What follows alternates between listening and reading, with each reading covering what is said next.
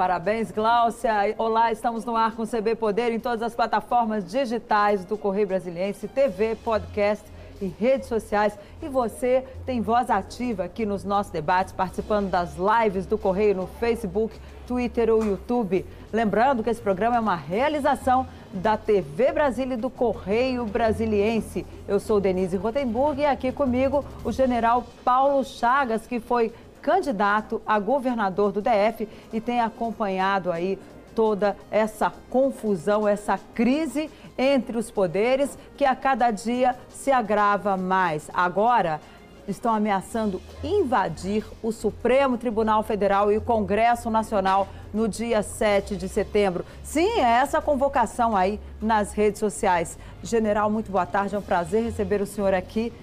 Eu queria saber se o senhor me dissesse é isso mesmo? Vão invadir o Congresso e o Supremo Tribunal Federal no dia 7 de setembro?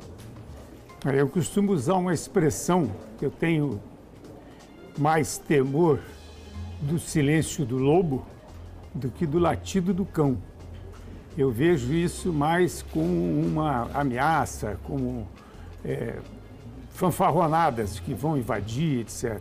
E ainda mais agora que é, esse assunto já tomou um outro rumo e um outro nível, eu não acredito que isso vá acontecer. Como assim outro nível, outro É porque é, antes passava a ser apenas uma ameaça, nós vamos fazer isso, vamos fazer aquilo. E os ameaçados tomaram uma atitude, né? tomaram uma atitude e consideraram que essa ameaça a um dos poderes era uma, uma transgressão da lei, etc. O senhor se ah, é refere é... à prisão de Roberto Jefferson, a essa não, questão não, não que tivemos aí na semana passada? Roberto Jefferson, mas do, agora do, do cantor, Sim, de proibir que ele se aproxime do Congresso, é, ele outro, e outros. É uma né, medida preventiva, vai ser uma medida preventiva que demonstra aos manifestantes ou aqueles que querem se manifestar dessa forma, que certamente não são todos, certamente é um na minha opinião, uma minoria, porque a maioria quer ir. Eu, eu participo de, participei de, de manifestações desde 2013. E a nossa preocupação sempre foi essa: as nossas manifestações têm que ser veementes, nós temos que dizer exatamente aquilo que nós queremos, mas ordeiramente, sem transgredir a lei. Agora, esse convite foi feito já com essa predisposição de ter, de não ser ordeiro, invadir um prédio público, depredar o prédio, o prédio público, desrespeitando as pessoas, etc. E nesse, nessas condições até ameaçando as pessoas.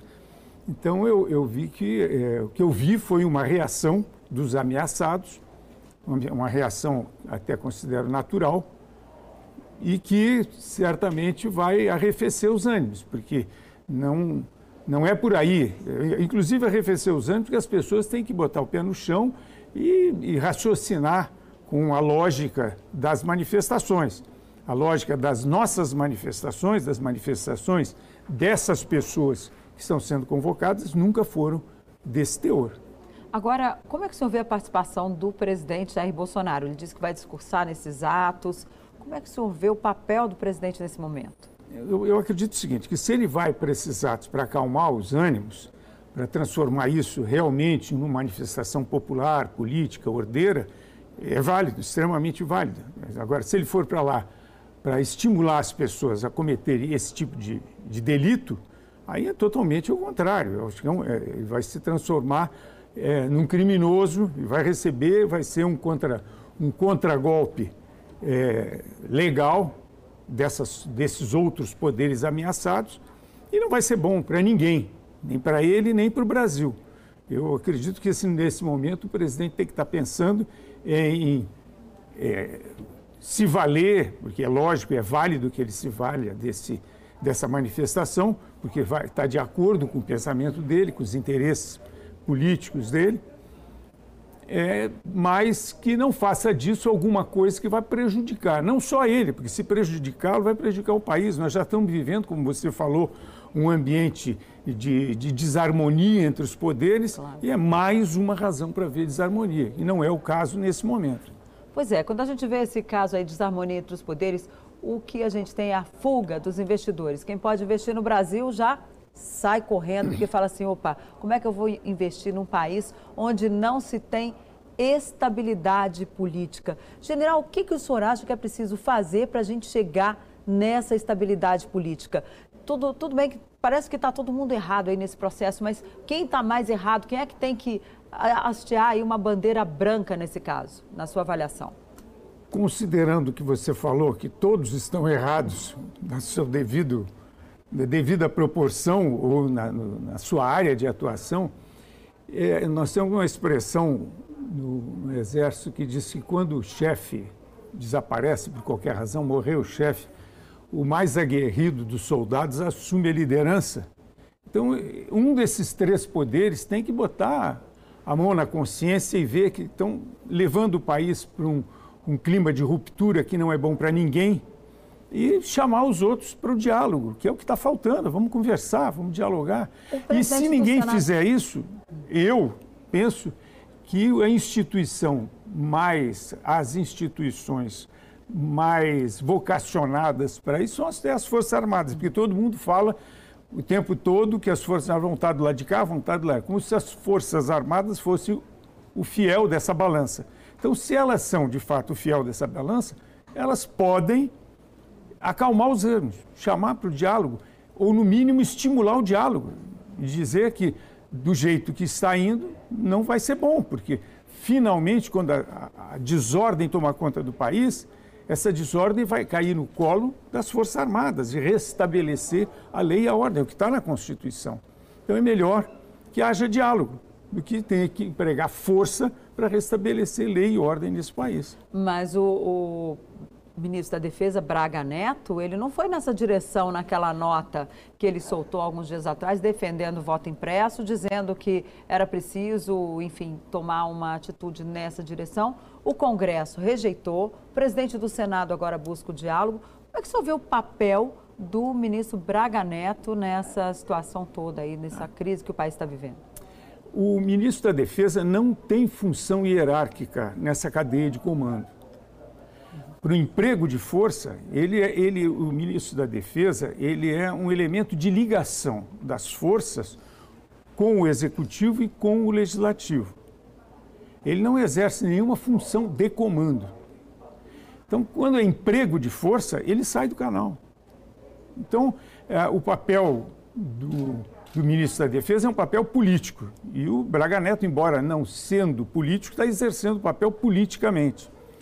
O que, é, no meu entender, não é bom, porque ele sendo um militar e exercendo um papel político, dá essa impressão de que ele é, tem capacidade, poder de fazer com que as forças sejam empregadas ou sejam usadas politicamente, como quer o presidente. O presidente quer é, fazer parecer que as forças politicamente apoiam o seu governo. As forças apoiam o governo Bolsonaro, como apoiaram o governo Dilma, Temer, na posição delas, dentro da Constituição. Nunca saíram nem para um lado nem para o outro, nem para ser contra ou a favor. Ou seja, o senhor não vê, então, as Forças Armadas tomando partido aí nessa disputa? De jeito nenhum. Vai ficar. Nós, eh, o, o, militar, nós aprendemos o seguinte: toda vez que a força é empregada, ou até um treinamento, termina com uma ação, uma, uma, uma atividade que é colocada após a ação, que é uma, a crítica. Vamos fazer a crítica, vamos ver o que, que nós aprendemos com isso, onde é que nós acertamos, onde é que nós erramos. Ao longo da vida, já aprendemos tanta coisa para cometer um erro que já foi cometido anteriormente é um retrocesso que eu não acredito que as forças vão fazer. Ou seja, então a, o país pode dormir tranquilo que não tem golpe. Aí não tem, o senhor não vê perspectiva de ameaça à democracia, apesar de toda essa confusão que a gente está vivendo. Quando se fala, se fala em golpe, pensa em golpe militar. O golpe não precisa ser militar, mas só podemos ter um golpe do judiciário, um golpe do legislativo, um golpe do executivo. Não necessariamente o golpe tem que ser militar. Mas, de qualquer forma, um golpe para mudar o status do país tem que ter apoio militar. E os militares estão exercendo a função deles, não estão apoiando lado nenhum nessa contenda de poderes. Estão exercendo o papel deles. Toda vez que são perguntados, Eu respondo a mesma coisa. As Forças Armadas não estão de lado nenhum. Então, nosso partido, uma, uma frase que o general Heleno cunhou, nosso partido, na ativa, numa palestra, ele falou para os estudantes, nosso partido é o Brasil, é o Estado brasileiro. Então, não tem essa preocupação. Não, ou seja, então a gente pode ficar tranquilo. Porque o senhor mesmo falou que as Forças Armadas, às vezes, podem assumir o papel moderador. moderador. Mas não é essa função das Não, não, Forças essa Armadas. função não existe na Constituição, não existe. Mas, no momento em que o Estado, dizer, nós temos três poderes, nenhum se entende, afinal de contas, quem manda no país? Nós podemos chegar a esse ponto da anomia, que a anomia significa uma desordem total, diz assim, e quem está mandando? Se todos os poderes podem, por exemplo, empregar as Forças Armadas, requisitar as forças, afinal, quem está mandando? Aí as forças podem, podem, por iniciativa própria, tomar uma iniciativa que independe de qualquer dos poderes para restabelecer a ordem e restabelecer cada poder no seu lugar. E que se volte ao diálogo. O senhor acha que podemos chegar a essa situação?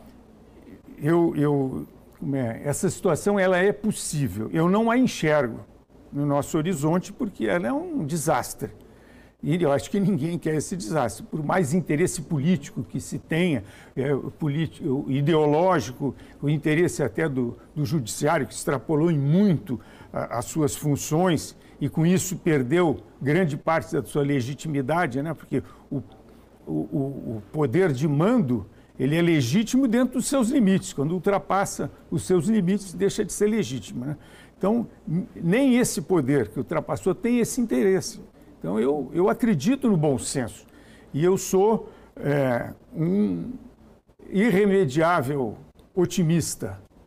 Eu acredito que as pessoas vão usar o seu bom senso e vão voltar a conversar. E todos têm interesse, ninguém tem interesse num, num golpe e tirar o Brasil do, do rumo da democracia. Não acredito que alguém tenha esse interesse. Pois é, agora o presidente do Senado tentou restabelecer esse diálogo aí na semana passada e tão logo veio essa, esse diálogo, aí logo depois já veio essa busca e apreensão, né, envolvendo o cantor Sérgio Reis lá e mais é. alguns militares ali, inclusive da reserva, de, outros, até lá uma, uns líderes né, dessa tentativa de invasão de Supremo e por aí vai. Depois tivemos o presidente Bolsonaro também subindo mais um tom, né? E todos esses chamamentos aí. O senhor acha que o presidente do Senado, Rodrigo Pacheco e Luiz Fux, que voltaram a conversar, vai, vão buscar aí uma reunião dos poderes, eles ainda têm chance de retomar essa conversa? Isso tem que ser antes do dia 7 de setembro, na sua avaliação? Não, quando que tem que ser, eu acho que, tem que tinha que ter sido ontem, né? já, tá, já passou da hora. E esses dois poderes, é, o Senado e o, a Suprema Corte, são os dois personagens mais importantes é, dessa reconciliação. Até porque quem fiscaliza a Suprema Corte é o Senado. Né? Então, não é o presidente que fiscaliza, né? O presidente da República, o senhor falou esses dois personagens. Não, não e o Senado faltando... também fiscaliza o presidente da República. É o Senado que fiscaliza a atuação do presidente e da Suprema Corte. Então, nada mais justo que o, o Senado promova essa conciliação. É através do Senado que essa conciliação tem que ser feita. O, o Senado, de qualquer forma, aí é uma crítica pessoal minha, é, acho que ele tem se omitido muito com relação a atuação da Suprema Corte, porque eles é que têm que dizer para a Suprema Corte que eles estão ultrapassando os seus limites. Mas o senhor acha que é caso de impeachment de ministro, o presidente Jair Bolsonaro, no momento que, que ele pede, ele momento... já não põe um tom a mais, já põe mais lenha nessa fogueira da crise? É. E até, vou dizer, eu acho que é indevido se colocar mais lenha nessa fogueira, mas já foi colocado. Agora a lenha está lá e vai queimar ou já está queimando. Agora, de qualquer maneira, quando, quanto mais próximo nós estivermos do limite, mais as pessoas vão se avivar e o interesse em dialogar, em voltar atrás, em jogar uma água fria nessa fervura, vai aumentar. Então, talvez essa, essa evolução nessa direção promova, as pessoas param para pensar e veem o risco que estão correndo, o risco que a nação está correndo. E é hora de conversar, não é hora de bater um no outro. Agora, o senhor era muito próximo ali ao presidente Jair Bolsonaro, né, a todo aquele grupo que veio na, desde a campanha lá de 2018. O senhor se afastou do presidente, como é que está aí a sua relação com ele? A última vez que eu vi o presidente, que eu estive com ele, foi quando ele ainda candidato, antes do primeiro turno. Eu fui na casa lá no Rio de Janeiro fazer um vídeo com ele, me arrependi de ter ido, não por, por outra razão, mas porque ele estava convalescendo daquele atentado e ele realmente estava muito cansado e debilitado. E eu me senti muito mal de estar usando a figura dele para me promover. Até que eu saí de lá e disse, olha, me arrependi de ter vindo aqui. Foi durante a sua campanha? Foi no final, no, no, final da campanha. Mas nunca mais estive com ele, nunca mais estive com ele. Ele ganhou a eleição, eu me mantive no meu lugar e, como um, um observador é, privilegiado, digo privilegiado pela facilidade de contatos que eu tinha é, com relação ao governo. E comecei a ver que havia um desvio logo no início. Um do, uma das coisas que o presidente falou durante a campanha era a meritocracia. E aí, logo em seguida, ele resolveu que o filho dele ia ser embaixador nos Estados Unidos. Um rapaz que nunca foi nada nessa área, de repente vai ser a sua primeira coisa. Você diz, pô, e a meritocracia?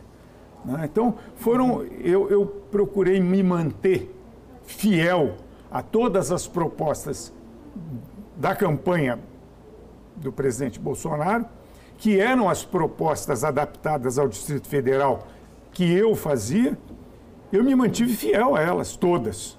Uhum. E me parece o presidente é que mudou de posição. Eu continuo fiel às minhas posições. Qual foi a principal posição que o senhor acha que ele deixou de lado e que agora não tem mais como recuperar?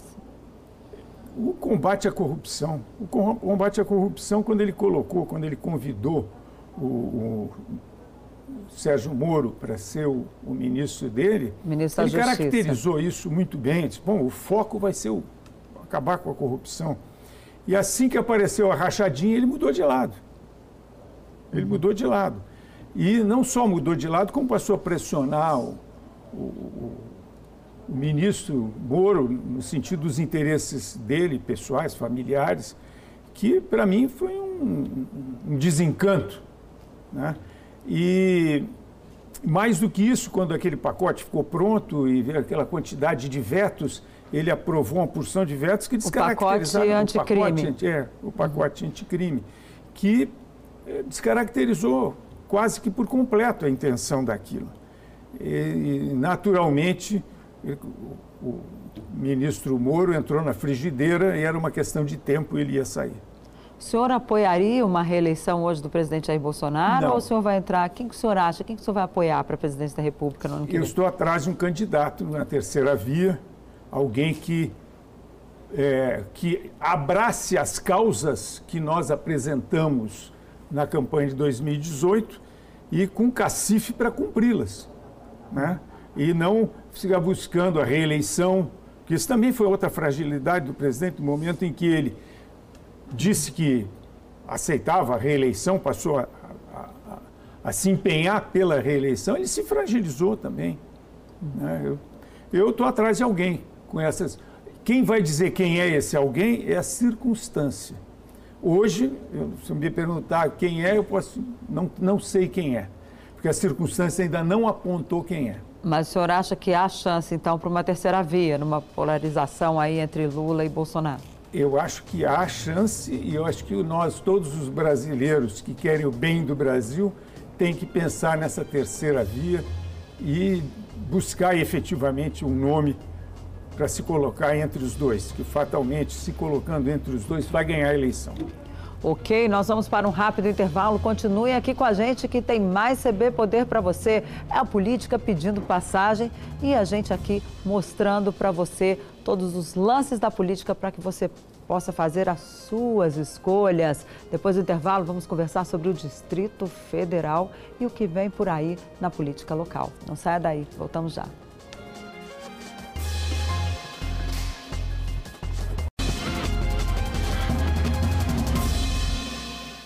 A gente volta com o segundo bloco do CB Poder, que recebe hoje o general Paulo Chagas, que foi candidato a governador aqui do Distrito Federal.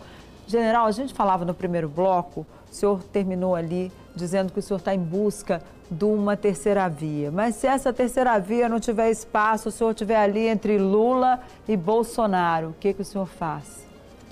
É uma decisão difícil, mas eu tenderia, logicamente, a ficar com Bolsonaro numa situação como essa. Né? Mas eu, como disse, eu sou otimista. Eu acredito que nós vamos ter um bom candidato para disputar com eles dois. E em relação aqui ao Distrito Federal, como é que o senhor está vendo essa pré-campanha? Porque o que eu ouço dos políticos, pelo menos, é que o governador Ibanez Rocha, por enquanto, não tem adversário, está praticamente sozinho nessa pista. É, é natural. Eu acho que quem está na posição sempre leva vantagem. Né? E, e os outros estão, assim, aparentemente acuados. Eles não dizem que querem, mas não, não, assumem efetivamente. Mas eu vi uma, uma, uma pesquisa há pouco tempo é, colocando o senador Regufe em igualdade de condições perante uh, o eleitorado com o governador Ibanez, o que eu acho ótimo. Que é ótimo porque são duas posições é, divergentes e eu acho ótimo porque o meu candidato passa a ser, agora já tem um candidato, se for continuar assim, eu já tenho o senador Regufe, é o meu candidato a governador do Distrito Federal. Mas o senhor aposta aí no surgimento? O senhor tem participado aí da política local? Não, não, não, não tenho me envolvido muito na política aqui do Distrito Federal, porque ela é, é uma política muito paroquial, que no final das contas a gente tem que esperar chegar bem perto, que antes ela não se define. As pessoas falam muita coisa e não definem nada. Então é melhor esperar um pouco para chegar a uma conclusão. Mas desses candidatos que apareceram, que disseram, que, que, que se levantou possibilidade, eu acho que o senador Regufe é o que preenche em melhores condições. Né? E, e, espero que ele efetivamente vá concorrer. Mas, como disse, é difícil a gente dizer que efetivamente. Só mesmo o, o, o governador Ibanez, a gente já sabe que ele vai concorrer a reeleição. Pois é, a gente vê que até no plano nacional os candidatos estão demorando muito aí a se colocar de fato, até com medo dessas redes sociais que acabam ali acabando com reputações e vira aquela brigalhada de bolsonaristas, petistas e é. todo mundo ali, as pessoas começam, todo mundo fala e ninguém escuta e é um atacando o outro, enfim, alguns candidatos querem inclusive se preservar nessa disputa. O senhor acha que nessa campanha, já em 2018 já foi importante, o senhor acha que nessa campanha a rede social é quem vai ditar ali a regra e, e também o ritmo das candidaturas? Eu acho que a rede social vai ter uma importância bastante grande, ela vai crescer muito. Eu sou a favor, vamos dizer, dessa regulamentação que, que é necessária para nem uma regulamentação, mas uma, um ordenamento para essa rede social, para que não haja essa, embora seja é, liberdade de expressão, né, a gente tem que ter sempre uma preocupação. Eu tenho essa preocupação de quando disser alguma coisa, eu digo, isso aí é a minha opinião, pode ser que eu esteja errado, mas é a minha opinião, etc. As pessoas não têm esse prurido e às vezes inventam alguma coisa que fica colocado lá e repetido e é um sistema que funciona é, um sistema que multiplica essas informações erradas e acaba, é, como você falou, é, destruindo a reputação de um e de outro ou criando na cabeça do eleitor uma ideia equivocada. Eu acho que isso merece uma disciplina, merece que haja uma disciplina, mas de qualquer forma, as redes sociais vão continuar tendo uma importância muito grande.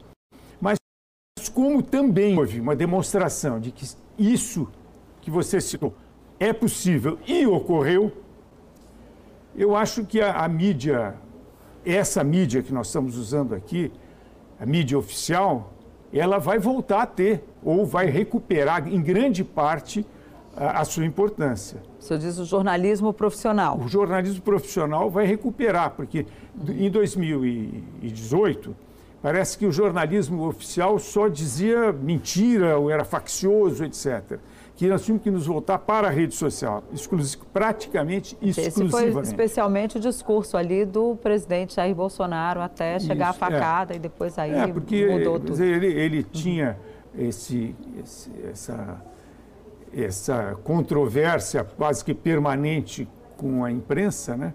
Então, ele apelou para esse lado e ganhou. Então, ficou parecendo dizer que é esse o caminho. Mas todos usaram também esse caminho. E essa discussão em torno desse assunto, no meu entendimento, a, a mídia oficial, a mídia profissional, não é oficial, profissional, ela recuperou em grande, grande parte do, do seu prestígio. Né? E Eu vai é voltar é a ter importância na eleição do ano que vem, o senhor acha que é, retoma? Acredito que sim, espero que sim. Mais do que acredito, eu espero que sim.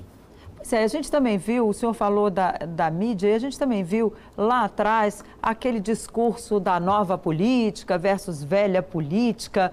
Passados aí três, quase três anos de governo, como é que o senhor vê essa diferença aí entre nova política, velha política?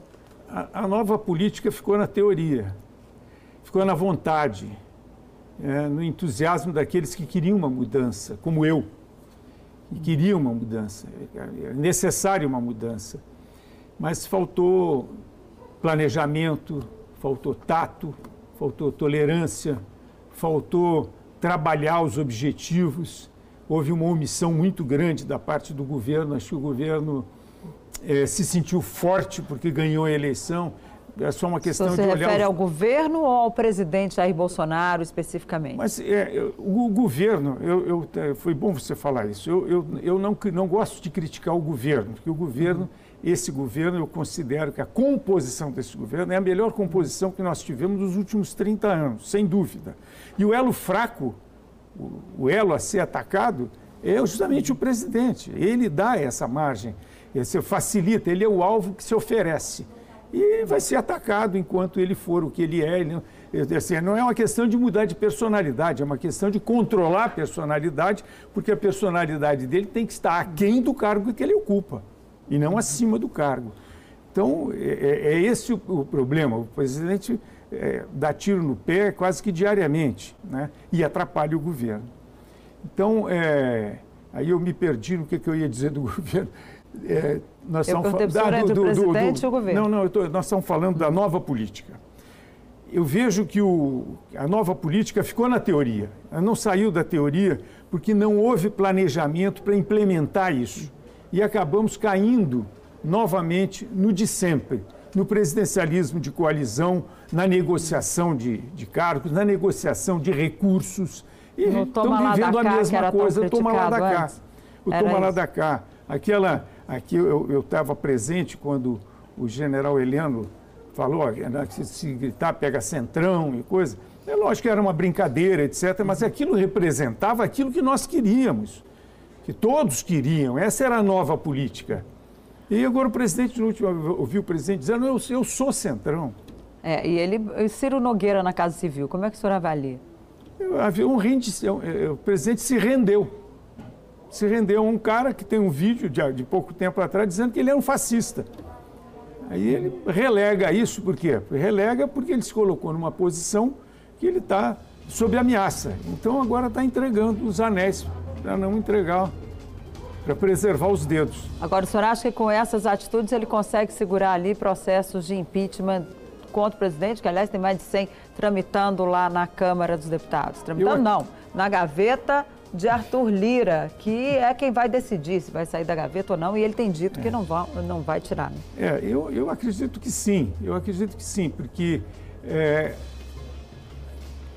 nós temos que perder essa. Ser como quando a gente comer o cachorro aprende a comer ovelha, né? Fica difícil de tirar o vício.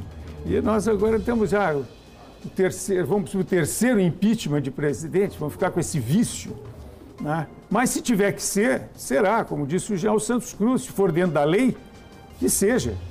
Né? Não significa que vai depender da minha posição, do meu voto, não depende de mim, né? não depende de você, não depende do Santos Cruz, depende do Congresso. Mas se for feito se é que vai ser feito, tem que ser feito. De acordo. Mas o senhor acha que há espaço para isso eu, ou é melhor não? Olha, eu não, eu não sei dizer se Nosso há tá espaço tá ou não. Não sei se há espaço ou não. É, mas eu temo até que haja esse, esse processo, porque isso vai atrapalhar muito. Nós já estamos com muitos problemas e o país vai parar por causa disso. Eu preferi que o presidente parasse para pensar e repensasse ele mesmo e mudasse o seu comportamento. Isso já ia ajudar muito. Ok, general, muito obrigada pela sua presença aqui e a você que nos assistiu. O CB Poder fica por aqui. Obrigada pela companhia. Até a próxima. Tchau.